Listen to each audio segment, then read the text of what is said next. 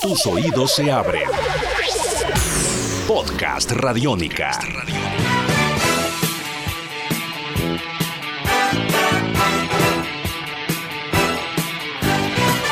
Bienvenidos a una nueva edición de la TV en el podcast. Estos podcasts que lo que buscan es recordar, traer a la memoria varias de las series de televisión que se hicieron en los años 80, series de acción, un formato que ya hoy en día ha cambiado mucho. Hoy en día la, la televisión se ha tornado mucho hacia el drama o hacia la comedia, aunque obviamente también hay grandes escenas de acción, pero no existen como tal ya estas series de acción, perdieron un poco su estatus importante en los años 90 y, cuando llegaron los 90 como que las series de acción empezaron a ser series como de una gama televisiva uh, regular y sus años dorados sin duda habían pasado, pero nos gusta recordar las series que fueron fundamentales para entender un poco por qué fue tan importante la televisión en los años 80. Y hoy vamos a hablar de una que sin duda fue un icono de las series de los 80. Se trata de eh, la serie Magnum PI, Magnum Private Investigator, o en eh, español simplemente se conocía como Magnum.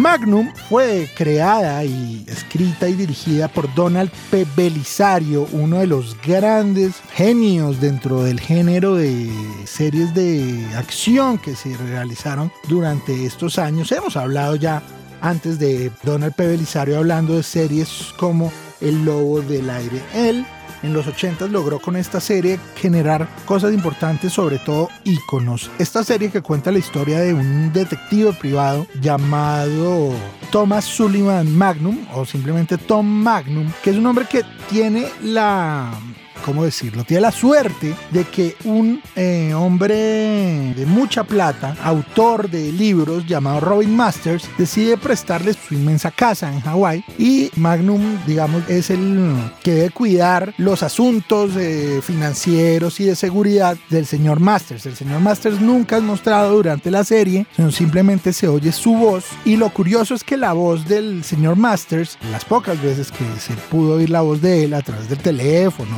distintas cosas, la hizo Orson Welles, lo cual es un detalle importante. El señor Masters entonces nunca está en su, en su casa, pero contrata a Magnum para que resuelva casos como investigador privado. Entonces Magnum vive en una mansión, mm, tiene todos los recursos económicos que quiera, pero él claramente no es el dueño de esos recursos. Lo que es interesante de esta historia es que Magnum tiene que trabajar como con el encargado de la casa, que es el señor Jonathan Quayle Higgins, interpretado por John Hillerman. Y Higgins, que era un hombre que había estado en la guerra, es un hombre, digamos, muy.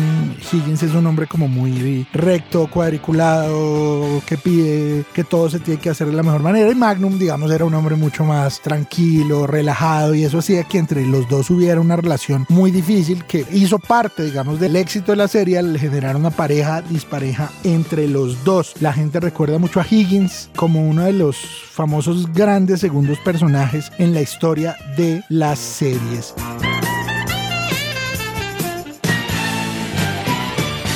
Lo más importante que uno, que uno puede notar de esta serie era, sin duda, y lo que más se recuerda es su actor. El señor Tom Selleck fue el hombre encargado de hacer el papel de Magnum y pues con los años se volvió además un hombre muy famoso, un sex symbol de los años 80, famoso y reconocido sobre todo por su bigote. Tom Selleck todavía hace papeles, Tom Selleck todavía aparece en muchas cosas, pero ese sin duda fue su gran momento, con una historia además muy interesante y una leyenda que cuenta que Tom Selleck había sido el elegido para hacer el papel de Indiana Jones.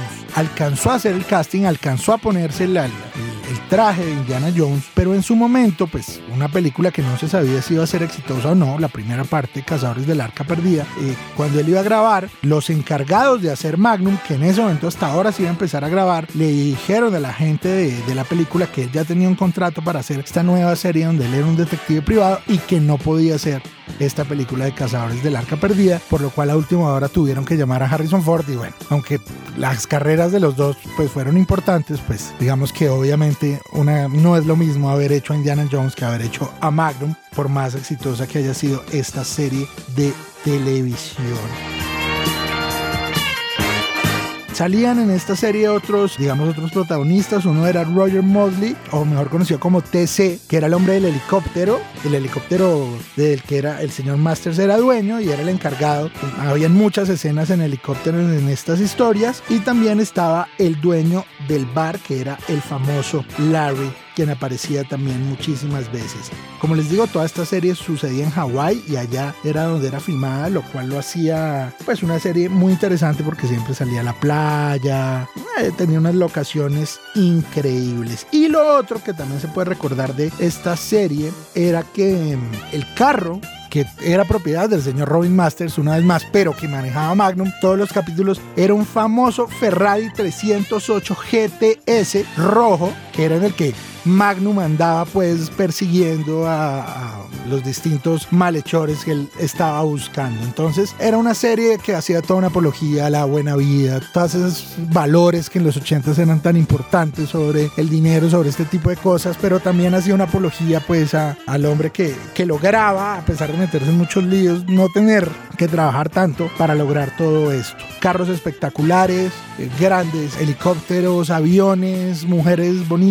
Magnum sin duda fue una serie que dejó huella en cuanto al tipo de serie ochentera. Duró ocho temporadas de 1980 a 1988. Se hizo una en la séptima temporada, en el último capítulo lo mataban y parecía que así se acababa la serie, pero empezaron a llegar una cantidad de correos de los fans diciendo que no les gustaba una serie en donde Magnum muriera que ese no era el final que le querían dar. Entonces hicieron una octava temporada como con unas cosas ahí medio sobrenaturales en las que Magnum vuelve a la vida, medio siendo un fantasma, pero bueno, finalmente vuelve y la serie termina normalmente sin que Magnum muera y, hay una leyenda de que el último capítulo de Magnum es que él muere, pero en verdad así se terminó la séptima temporada y ya en la octava, que sería la última, el final, digamos, sería de otra manera. Pero vale la pena que le echen un vistazo si quieren saber más sobre una de las series más famosas de la historia de los 80, 8 temporadas. No era fácil para una serie tener tantas temporadas y pueden verla y averiguar más sobre esta serie que se llama Magnum PI, Magnum Investigador Privado. De esta manera yo me empiezo a despedir de todos ustedes,